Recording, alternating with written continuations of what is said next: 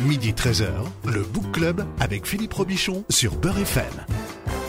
Le Book Club de Beurre FM, c'est l'émission qui parle de livres avec ceux qui les écrivent à ceux qui les lisent. Bon dimanche à tous. Mon invité aujourd'hui s'appelle Robert Colonna d'Istria. Bonjour et bienvenue. Bonjour. Vous êtes historien et vous publiez la grande histoire du baccalauréat chez Plomb. Il y a encore quelques années, c'était très simple. Il y avait Festival de Cannes, Roland Garros et il y avait le bac. Et le Tour de France. Et le Tour de France ensuite. Mais après, après. On s'était bien codifié, On, avait des bons repères dans l'année. Euh, depuis l'année dernière, c'est plus si simple que ça. Hein. On a perdu un peu nos repères. Oui, alors bon, ça a été perturbé par le Covid. 2020, 2021, euh, ces années scolaires et les épreuves du baccalauréat ont été perturbées par le Covid, mais je pense que les perturbations sont plus profondes et vont continuer hmm. lorsque le Covid ne sera plus là. Quoi. Oui, puisque ce qu'il faut dire, c'est que la pandémie a quand même amorti la réforme de cette année. Oui, elle a amorti la réforme et elle l'a masquée d'une certaine façon. Hein, elle, a, elle, elle l'a masquée d'une certaine façon, mais j'espère et que nous espérons tous que la pandémie sera terminée euh, dans les mois qui viennent. Euh, la réforme du baccalauréat, elle, va demeurer et probablement peut-on penser que le bac ne sera plus jamais ce qu'il a été depuis si longtemps. Alors on parle du bac, mais on devrait plutôt parler des bacs, hein, puisque derrière ce mot baccalauréat, il y a des réalités multiples. Oui, le baccalauréat, vous savez, a été créé en 1808 euh, il y a plus de 200 ans, et là, il y avait un baccalauréat. Puis très vite, les choses se sont spécialisées, c'est-à-dire qu'il y a eu un baccalauréat S-lettres, et puis un baccalauréat S-sciences, alors il fallait passer le premier pour avoir le deuxième, il y a eu des, un baccalauréat en droit, il y a eu des baccalauréats techniques, on a vu apparaître assez vite dans le baccalauréat général des sections, qu'on a appelées euh, droit, lettres, mathématiques, euh, philosophie, etc. Enfin bon, les, les, les, les dénominations ont changé au fil du temps. Et puis on a vu apparaître dans les années 1970, enfin à la fin des années 1960, les baccalauréats technologiques qui sont venus s'ajouter aux, sections du baccalauréat général. Et puis, dans les années 1980, on a vu apparaître une troisième catégorie de baccalauréat, des baccalauréats professionnels. Mmh. Et alors aujourd'hui, euh, bout à bout, enfin aujourd'hui non, on, a réduit le nombre des baccalauréats. La réforme Blanquer réduit le nombre des baccalauréats. Enfin, jusque là, il y avait un nombre de baccalauréats absolument prodigieux. C'est-à-dire qu'auparavant, les gens qui nous écoutaient pouvaient euh, très facilement énumérer le nombre de, de, de bacs qu'il y avait et les appeler par leur nom et dire à quoi ça correspondait. Aujourd'hui, hein. aujourd'hui, il faut être bac plus 20 pour pour pouvoir dire. et, même moi, qui ai passé euh, plusieurs mois de mon existence à raconter l'histoire du bac, je serais incapable de nommer tous les baccalauréats existants et, et toutes les matières proposées dans les, bah toutes les options. C'est impossible. Quoi. Alors, quelques repères. Hein. Votre livre est passionnant. Euh, date de création du diplôme en 1808. On, on est, on est quasiment sous Bonaparte. Hein. Euh, on, on, est euh, quelques mois après la création des lycées. Hein. Oui. Alors, le, le, les lycées sont créés en 1802, sont un peu réorganisés en 1804, et puis l'université, la grande loi fondatrice de l'université française date de 1808, et c'est dans ce cadre-là mm. que euh, est institué le premier grade de l'enseignement supérieur, qui est le baccalauréat. Il y aura ensuite la, la licence et le doctorat, ce qui n'a pas changé. C'est-à-dire que le cadre général des études supérieures en France et de l'éducation en France a été posé au début du 19e siècle et dans ces grandes lignes, n'a pas changé. C'est comme les préfets, ça reste toujours la même organisation euh, départementale, avec dans chaque département un représentant du gouvernement. Euh, bon, il y a eu des aménagements évidemment très nombreux depuis tout ce temps, mais euh, la, la, la, carcasse générale a été posée à ce moment-là. Et dès cet instant, le baccalauréat a montré un peu son ambiguïté. C'est-à-dire, euh, qu'est-ce que c'est? Euh, Est-ce que c'est un diplôme qui sanctionne euh, de bonnes études secondaires, qui, qui, qui dit, voilà, le hmm. titulaire du baccalauréat, c'est quelqu'un qui a bien appris ce qu'on lui a enseigné pendant les classes du lycée, ou bien est-ce que c'est quelqu'un qui a un diplôme et qui déjà s'engage dans une autre formation, qui est la formation supérieure? Hmm. et, et, cette ambiguïté, on n'en sort pas depuis 200 ans. Oui. Et, et alors c'est intéressant parce que quand on décortique un petit peu le baccalauréat, on s'aperçoit qu'il y a ces deux fonctions. D'une part, c'est un diplôme qui a une fonction, comme disent les savants, certificative, c'est-à-dire qu'on certifie que les gens savent un certain nombre de choses. Et là, on pourrait très bien imaginer un diplôme ou des séries de diplômes qui aient cette fonction.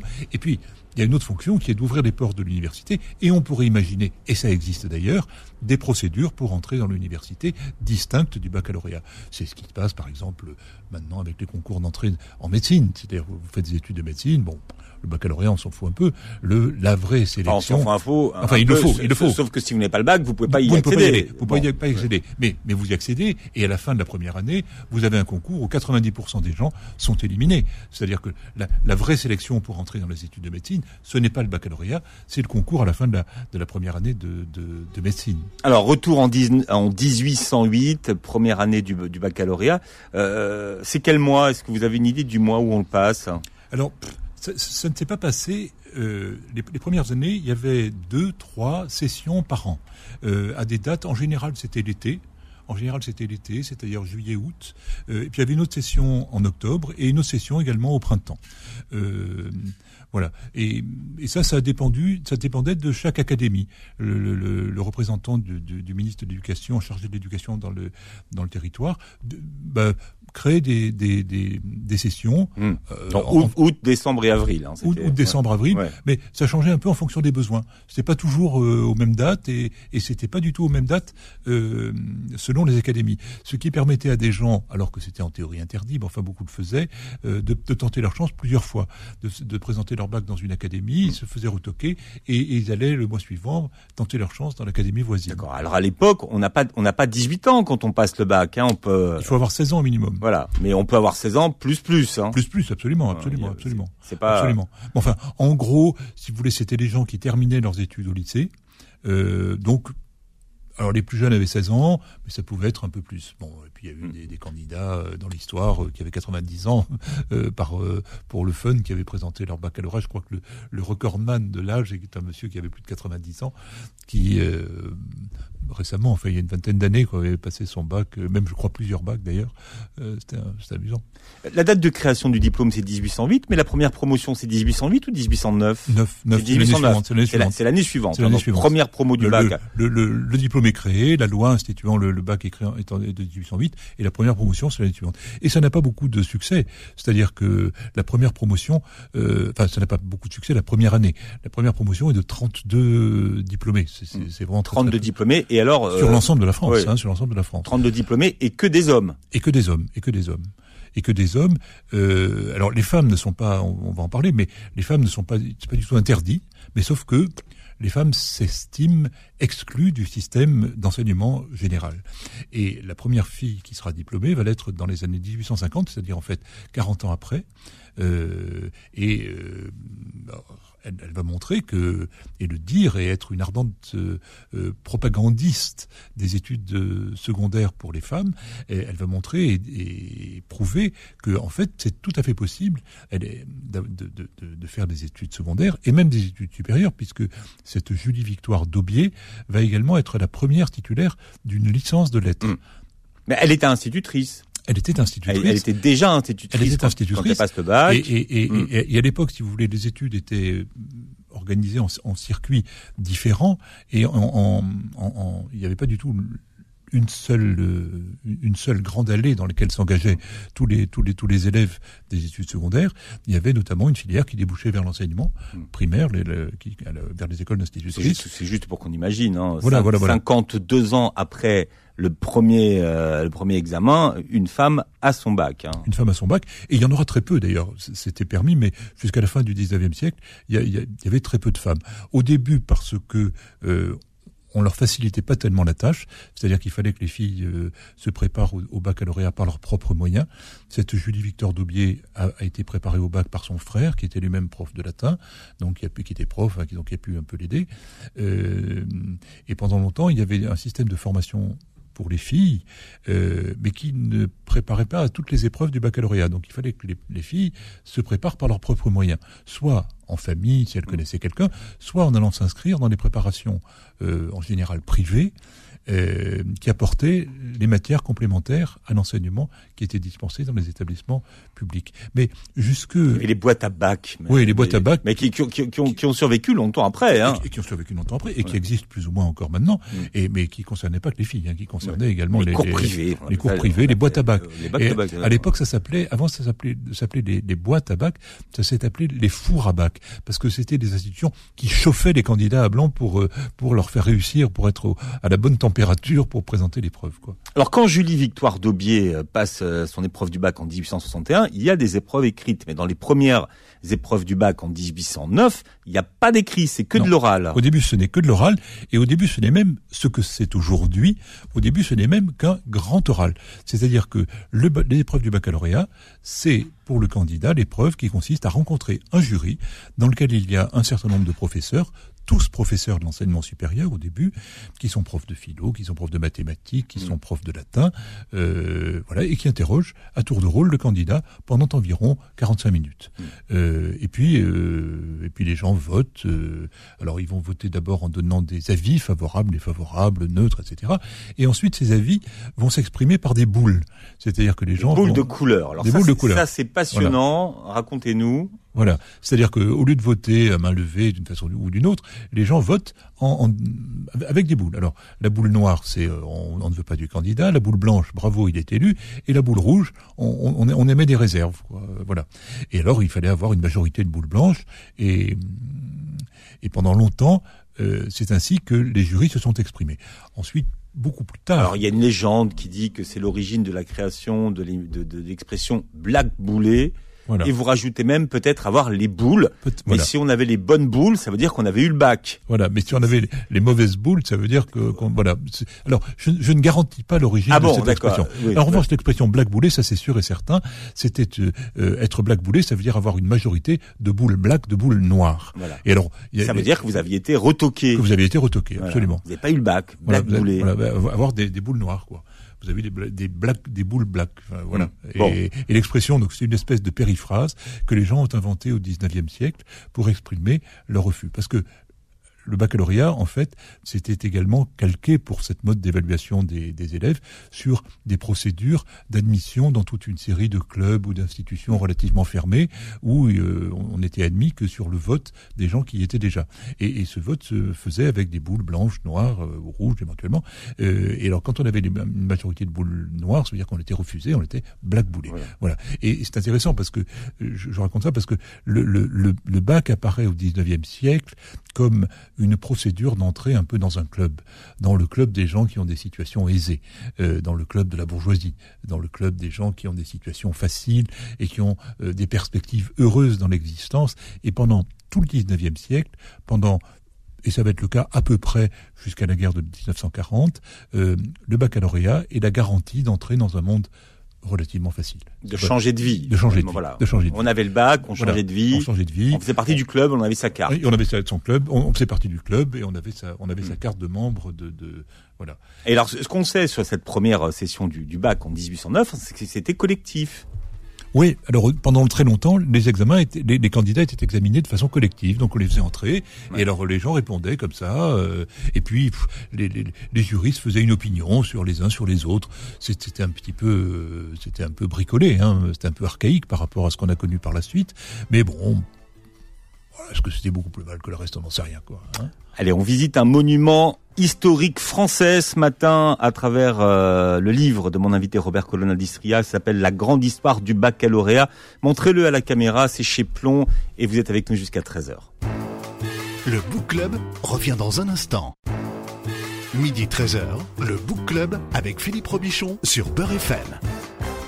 J'aime beaucoup les livres où on apprend des choses sur des événements euh, qu'on a l'habitude de côtoyer et finalement sur lesquels on ne s'interroge plus. Alors, on parle du baccalauréat parce que cette saison avec mon invité euh, qui s'appelle Robert Colonna d'Istria, vous êtes historien et vous publiez La grande histoire du baccalauréat, l'éditeur C'est Plomb.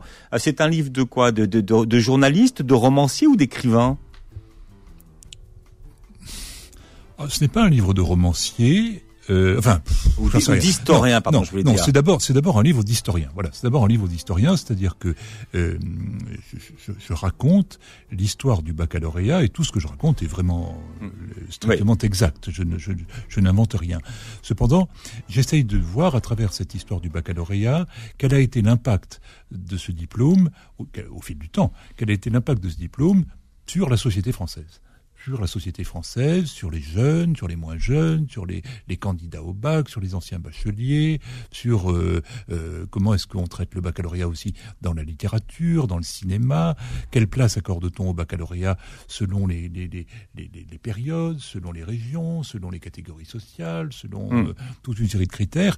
Et pour ça, alors peut-être, est-ce que je mobilise des qualités qui, qui sont peut-être davantage du domaine du roman, enfin bien que je ne sois pas romancier, euh, plutôt que euh, de, de, de l'histoire pure, pure et dure. Quoi. Mm. Euh... Et, vous dites que euh, peu, peu d'historiens aujourd'hui se sont penchés sur les copies du bac et ont travaillé sur ce matériau des copies du, du bac. Euh, pour mémoire, elles sont archivées. Elles sont archivées combien de temps? Et est-ce que toutes les copies des bacheliers sont archivées? Non. Alors, elles l'ont été pendant pendant longtemps, quand il n'y avait pas beaucoup de monde. Elles, elles, étaient archivées, je ne sais pas combien de temps, mais elles étaient archivées un bon moment et faisaient partie vraiment des archives du ministère de l'Éducation nationale. Euh, Aujourd'hui, n'en sont conservées de ces copies qu'un échantillon. C'est-à-dire que euh, elles, et pendant un certain temps que je raconte les délais de conservation des, des copies. Et c'est vrai que curieusement, les euh, historiens ont beaucoup travaillé sur les programmes, ont beaucoup travaillé historiquement sur euh, tous les textes organisant le baccalauréat. Et Dieu sait s'il y en a eu cite quelques chiffres de nombre de, parce que le baccalauréat est un diplôme qui a été perpétuellement réformé. Depuis qu'il existe, il est réformé, il est retouché, mm. on modifie, etc. Et des gens ont recensé tous les textes concernant le baccalauréat. C'est absolument fou. C'est plusieurs milliers de textes. Bon. Et les suivre, c'est extrêmement compliqué. Et les historiens qui ont travaillé sur l'histoire de l'éducation ont travaillé là-dessus. Ont travaillé sur les sujets, éventuellement. Les sujets, c'est très instructif. Comment évoluent les sujets de la dissertation de français mm. au fil du temps, comment mm. les sujets de la dissertation, les sujets de géographie, de ceci, de cela. Euh, mais on a rarement travaillé sur un matériau qui est pourtant très intéressant c'est un gros gros boulot, mais c'est très intéressant, les copies du baccalauréat. Comment est-ce que les élèves, finalement, s'efforcent dans leurs copies de transmettre le savoir qu'on leur a passé en fonction de l'exercice qu'on leur demande. Et c'est assez intéressant parce que ça, c'est très révélateur euh, à un moment donné des efforts pédagogiques qui sont faits en amont. Et ça, c'est très très peu fait. C'est très très peu fait. Ce qui est intéressant et quand on, on, regarde et qu'on prend du recul sur votre livre, aujourd'hui on parle toujours de la question d'orthographe. On dit oui, mais de toute façon les jeunes générations ils savent pas écrire. Mais ce qu'on apprend dans votre livre, c'est que l'épreuve de français a été introduite, l'épreuve de français à l'écrit a été introduite au niveau du bac alors qu'elle n'y figurait pas lors des premières éditions, justement parce que les bacheliers avaient un mauvais français, avaient une mauvaise orthographe. Oui, le problème, c'est que tout le monde avait, au début du XIXe siècle, une très mauvaise orthographe. Parce que le français était mal codifié. Le français n'était pas, n'a fait l'objet d'efforts de, codification rigoureux qu'au XIXe siècle, en gros. C'est-à-dire que les, le premier manuel, de, par exemple, de conjugaison apparaît dans les années, je crois, 1830, un truc comme ça. Jusque-là, on trouve dans des livres des orthographes assez fantaisiste. Mm. Vous voyez les enfants, on voit souvent des vieux livres, les enfants avec un T ou sans T, quoi. Bon, euh, voilà. Mais autrefois, on ne savait pas trop. Alors les uns écrivaient d'une façon, les autres de l'autre. Euh, bon, puis jusqu'à ce qu'on arrive en disant, les enfants, ça va être comme ça, euh, euh avec avec un T. Bon. Euh, et et donc, alors cependant, des normes existaient tout de même. Elles existaient, mais mais mais mais, mais ce n'était pas enseigné, c'était pas transmis. Et donc du coup, il y avait un ministre de l'Éducation nationale qui s'est affolé de recevoir les lettres des gens qui étaient bacheliers. Où il s'est dit mais c'est épouvantable, ces gens ne connaissent pas du tout l'orthographe. Et, et, donc il a imaginé dans les années 1820 euh, ou 1830, je crois, euh, il, il, a imaginé 1830 d'introduire un peu de rédaction.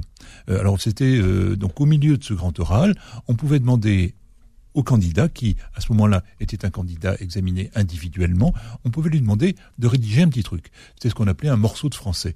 Donc le, le, le gars, pendant ces 40 minutes là mm. d'examen oral, on lui demandait d'écrire un petit truc, bon, et puis on voyait s'il connaissait l'orthographe.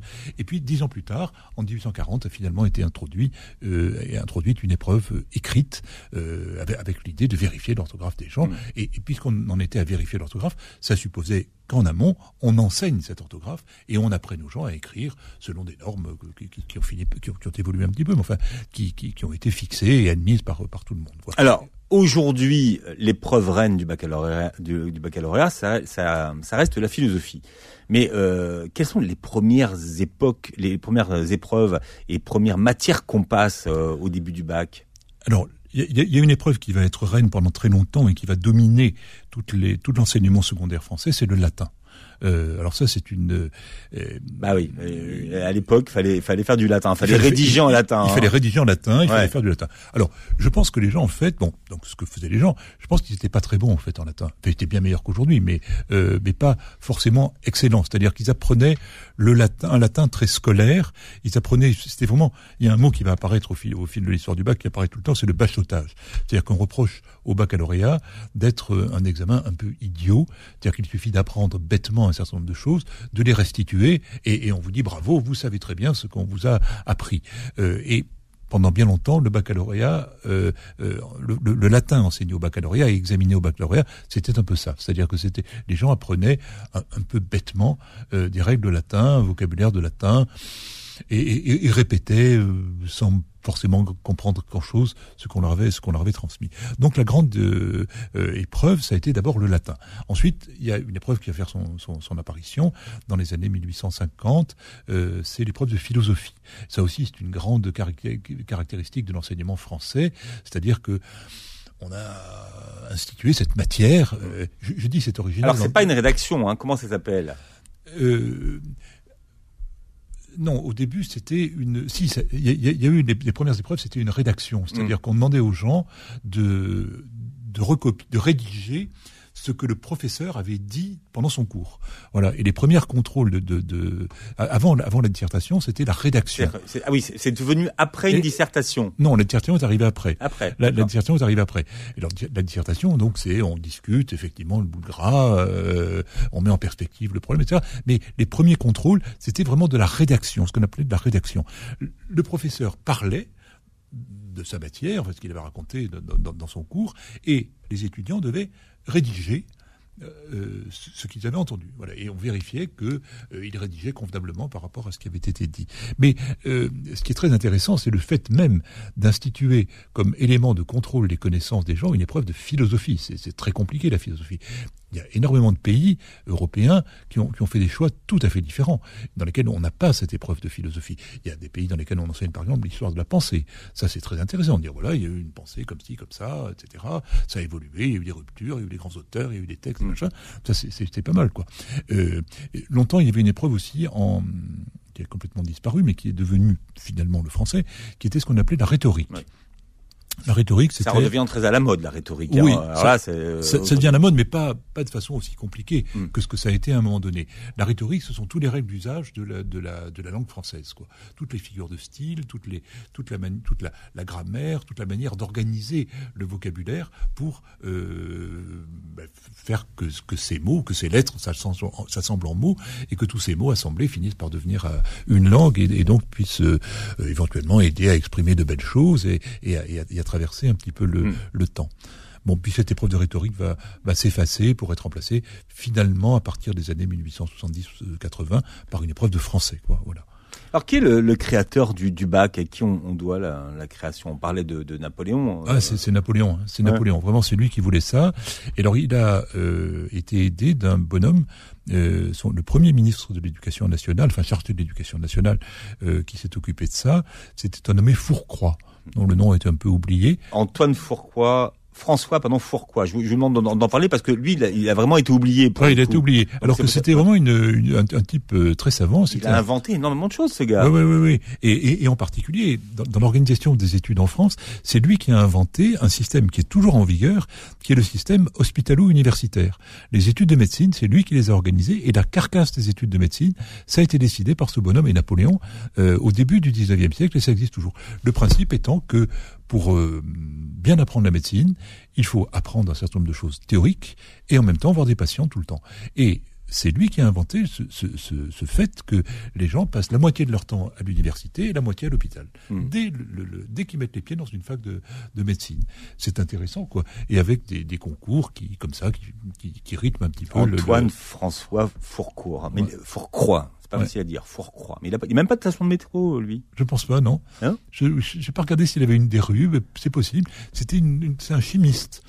Et c'est un des types qui avait aidé au classement euh, au grand classement, vous savez, qui, qui, a été fait à la fin du XVIIIe siècle, je ne sais pas dans les années 1780, au grand classement des corps chimiques, ce qu'on apprend dans toutes les classes de chimie. Alors euh, tous les tous les corps du monde, il y a un type à un moment donné, ils sont mis à, à, à, repérer tout ce qui existait, à les classer, à, à, leur donner des initiales, des numéros, etc. Ce qui était euh, vraiment un outil de travail extraordinaire sur lequel on travaille toujours. Tous les tous les scientifiques du monde depuis cette de, depuis cette, ce temps travaillent là-dessus.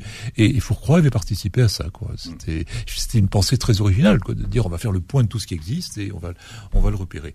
Mais alors, Fourcroy a ensuite été écarté, c'est un chimiste, je pense qu'il était un peu âgé, je pense qu'il était un peu indocile, et euh, il a été remplacé par un bonhomme qui s'appelait Fontane, et, qui était lui au contraire euh, non pas un chimiste, mais un, latiniste et un homme de lettres. C'était le protecteur d'un grand copain de Chateaubriand, et c'était l'amant d'une sœur de Napoléon, Elisa.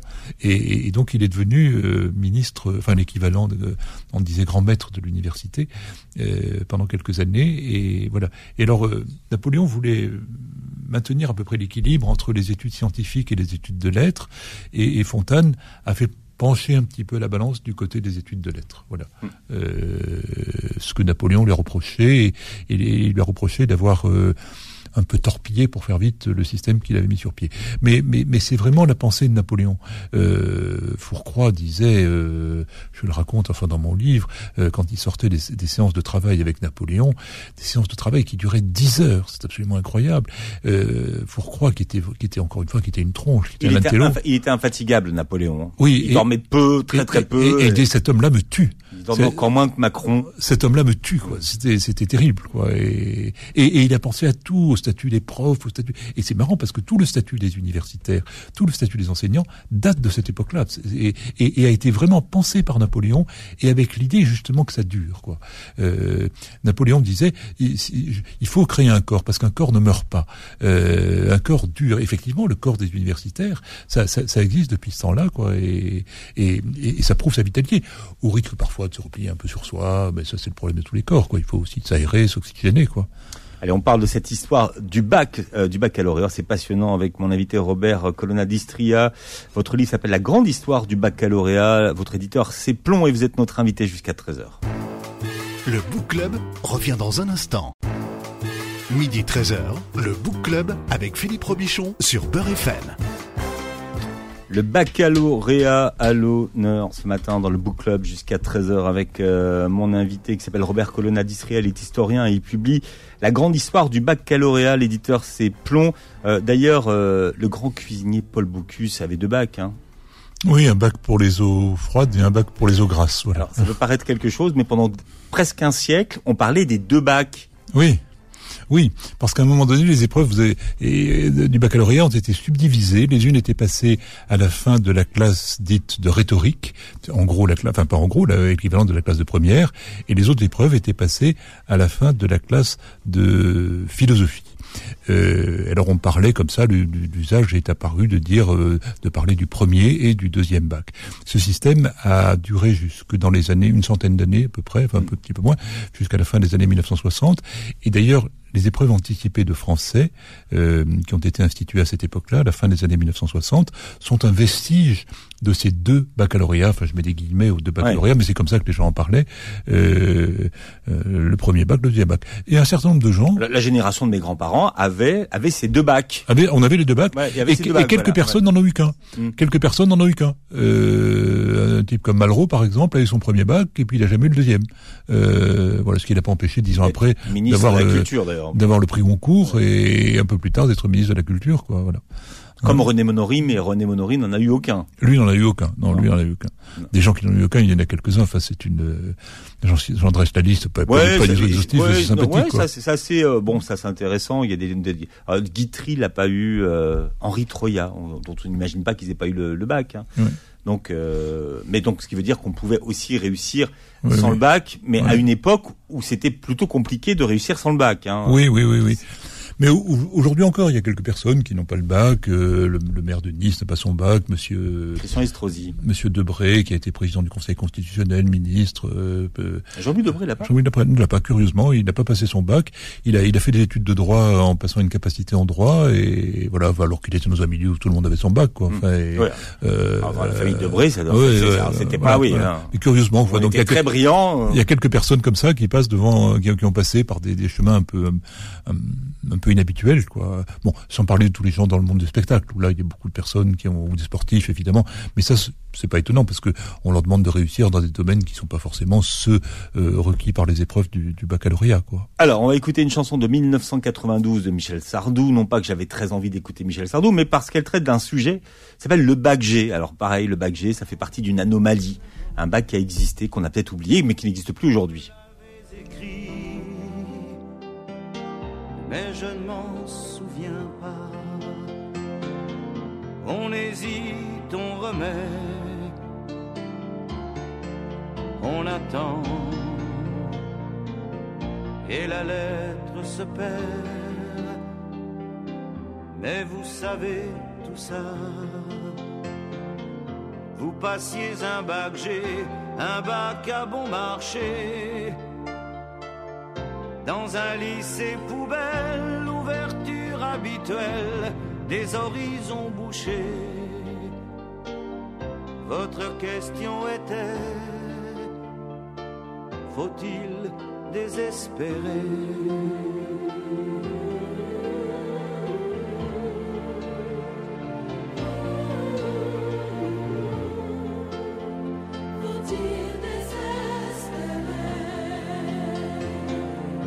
Alors les clichés ont la vie dure, hein, mais le bac G, vous voyez, c'était euh, c'était pas une figure de garage, mais mais dans les bacs, il y a toujours eu plus ou moins des euh, des bacs qui avaient la cote et puis d'autres bacs qui étaient moins cotés. Oui, il y a toujours eu une hiérarchie.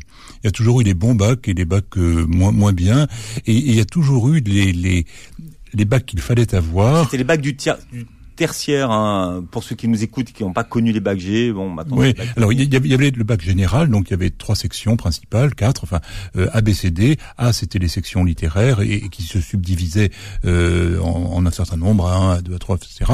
À prime. Enfin, euh, les bacs B, ça a été à un moment donné les sciences, le bac sciences économiques, et bac C, c'était les, les, bacs scientifiques, euh, maths, physique, chimie. Euh, alors le bac D, c'était les bacs sciences qu'on appelait autrefois sciences expérimentales, puis sciences naturelles. Euh, et alors euh, le bac, euh, enfin je ne vais pas tous les passer, mais enfin le bac G, c'était donc le bac technologique.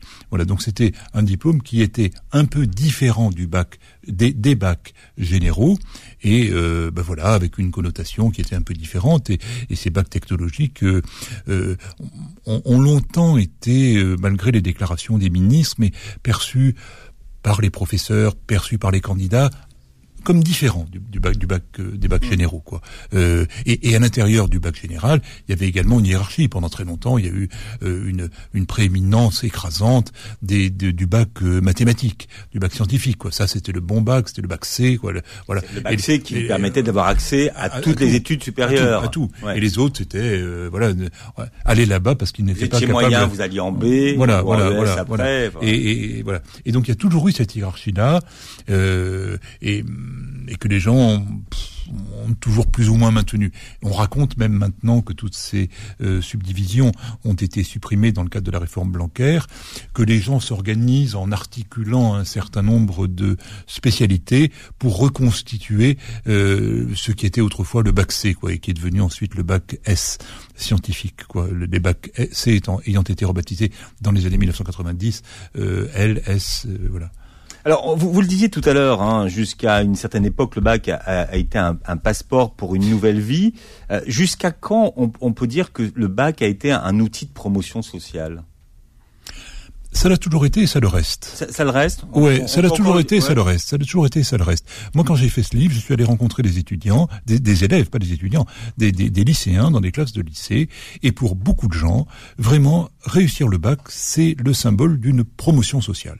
Et des, des, des, jeunes gens qui me disent, moi, mes parents n'ont pas eu le bac, et je vais être le premier dans ma famille à avoir le bac, et pour moi, c'est important. Et les parents voulaient. Et, et, et, les parents, et poussés par les parents. voilà, poussés par les parents. Et donc, cette démarche-là, qui dans le fond a existé, je raconte mon expérience de ma petite famille à la fin du 19e siècle. Euh, Alors, vous allez jusqu'à vos arrière-grands-parents. Hein. Jusqu'aux arrière-grands-parents, moi, j'ai pas trouvé quoi. Ouais. J'ai des arrière-grands-parents, je crois que j'en ai trouvé deux qui avaient le bac, sur huit, quoi, c'est pas beaucoup.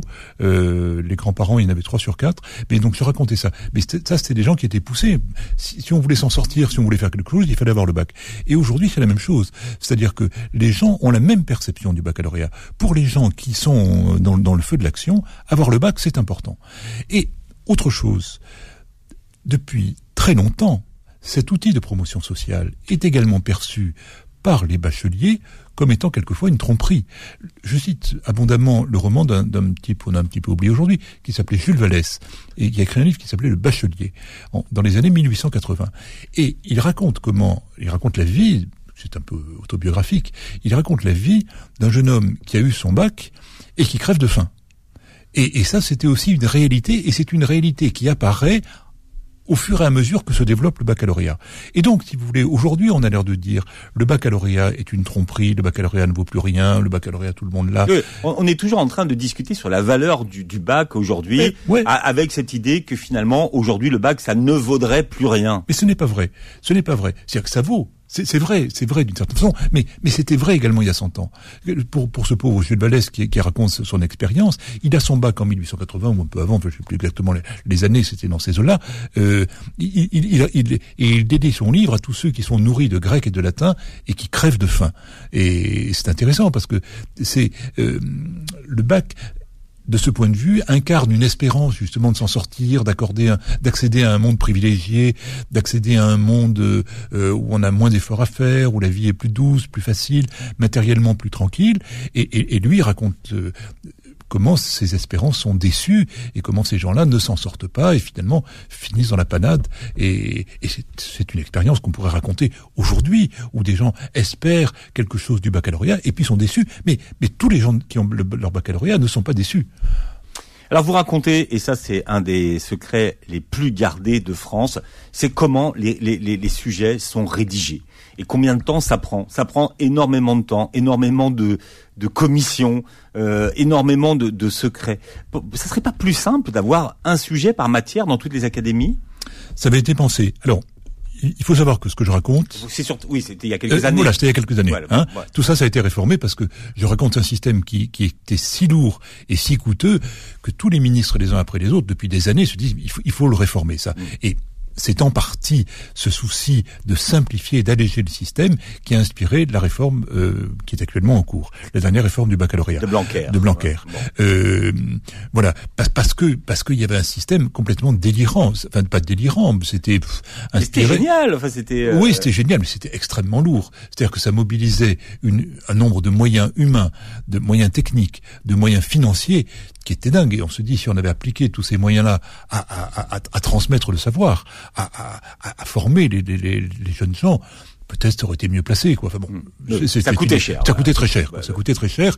Et, et, et avec toute une série d'aberrations, quoi. C'est-à-dire que par exemple, il y avait alors le, le, le, grand souci des gens qui organisaient le bac, c'était un accident. Donc on prépare un sujet et ils avaient peur que le sujet soit torpillé, soit perdu, soit volé, euh, etc ce qui est arrivé un petit peu, mais enfin dans l'ensemble, le système était fait, était assez sûr. Et donc, pour prévenir ce risque, il y avait des sujets de secours. Bon, sujets de secours qui, dans 98% des cas, ne servaient jamais. Et les procédures étaient telles que ces sujets de secours, on les balançait. Et on les, alors que fabriquer un sujet, c'était très très compliqué. Alors qu'on aurait pu le recycler. On aurait pu le recycler pour l'année d'après, voilà, quoi. Ouais. Voilà, mais ça, donc, et donc c'était quand, quand, les programmes ne changeaient pas, quoi, ce qui était quand même le cas. Les programmes évoluent, mais enfin ils ne sont pas, ils n'étaient pas non plus transformés enfin, tous les matins, quoi. Il y a quand même des cobayes, enfin. Oui, pour, oui, oui, oui. Pour, pour tester les ouais, sujets. Pour tester les sujets, ça dure plus d'une année, quoi. C'est incroyable. Et, et, et, ensuite pour pour euh, adapter le, le, le, système de notation pour que ce, pour que ce soit uniforme.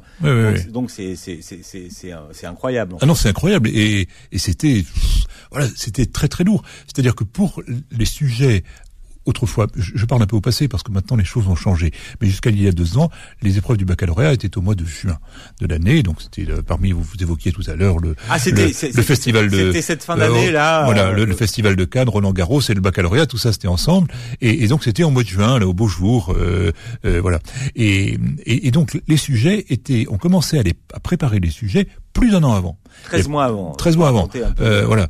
Et, et 13 mois avant, on mobilisait donc des profs euh, bah, qui, qui d'abord cherchaient des sujets, on fabriquait ces sujets, il y avait des commissions qui validaient les sujets. Une fois que les sujets étaient validés, on soumettait ce sujet à des candidats bidons qui étaient cobayes, qui étaient en fait des enseignants, pour s'assurer que vraiment dans le libellé du truc, il n'y avait pas un piège, il n'y avait pas des insuffisances, il n'y avait pas des manques, il n'y avait pas de... etc.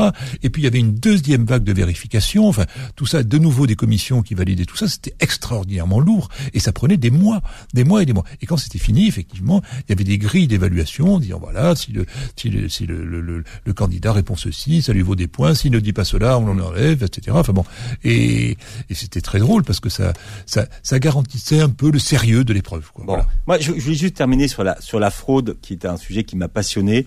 Bon, on a fraudé de tout temps. Hein, elle, a, elle, a, toujours euh, existé.